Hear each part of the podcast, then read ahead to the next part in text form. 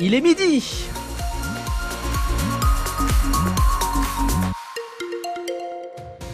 La météo, alors je me retourne, et eh ben vous savez quoi, j'ai beau sortir l'aspirateur pour aspirer les nuages, ah du tout, ça marche pas, on va se retrouver avec des nuages toute la journée. Mais avant ça, c'est les infos avec euh, Sarah Saltiel-Rago. Bonjour Sarah. Bonjour Kevin, bonjour à tous.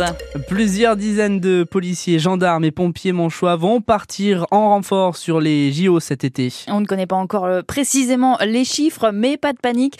Dans la Manche, les services ne seront pas dépeuplés. Ça ne va rien changer à la gestion habituelle. C'est en tout cas ce qu'affirme le préfet de la Manche, Xavier Brunetière. Les effectifs vont être plus mobilisés, puisqu'on est amené à à réduire la capacité de prise de congé entre le 15 juin et le 15 septembre.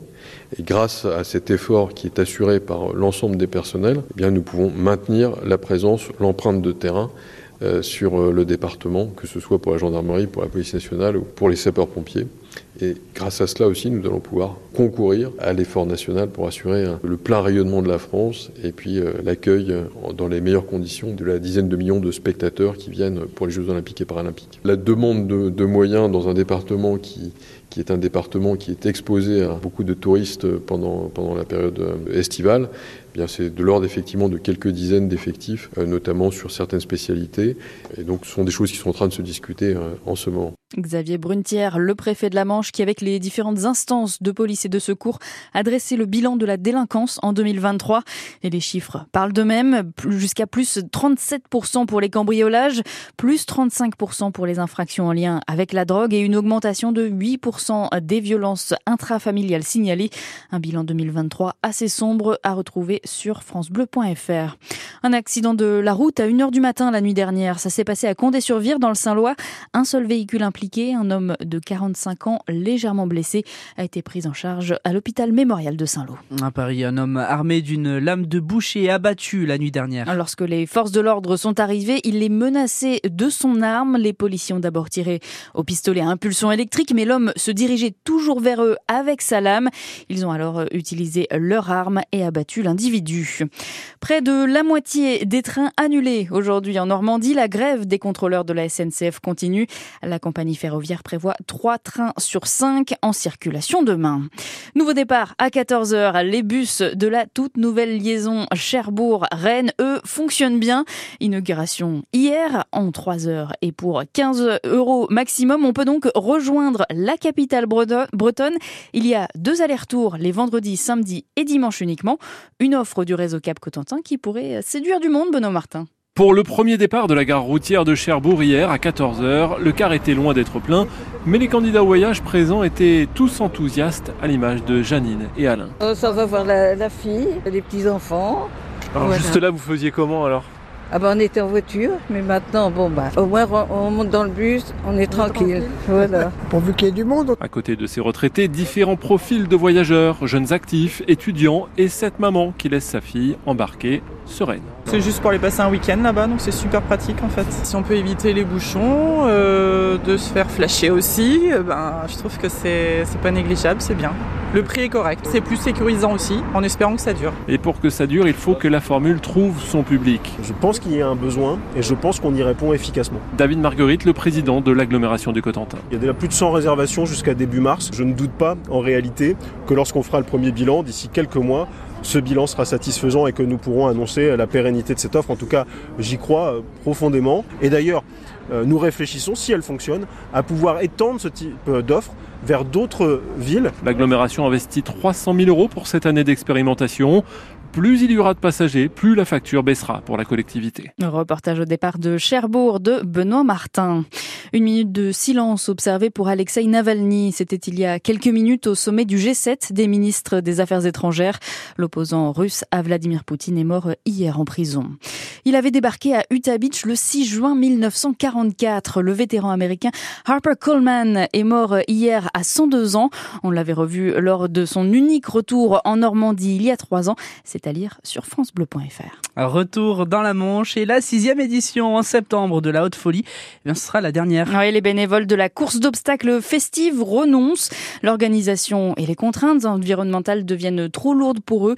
Ils lancent tout de même un appel aux bonnes volontés qui voulaient, voudraient reprendre l'événement. Il faudra en revanche trouver un nouveau site.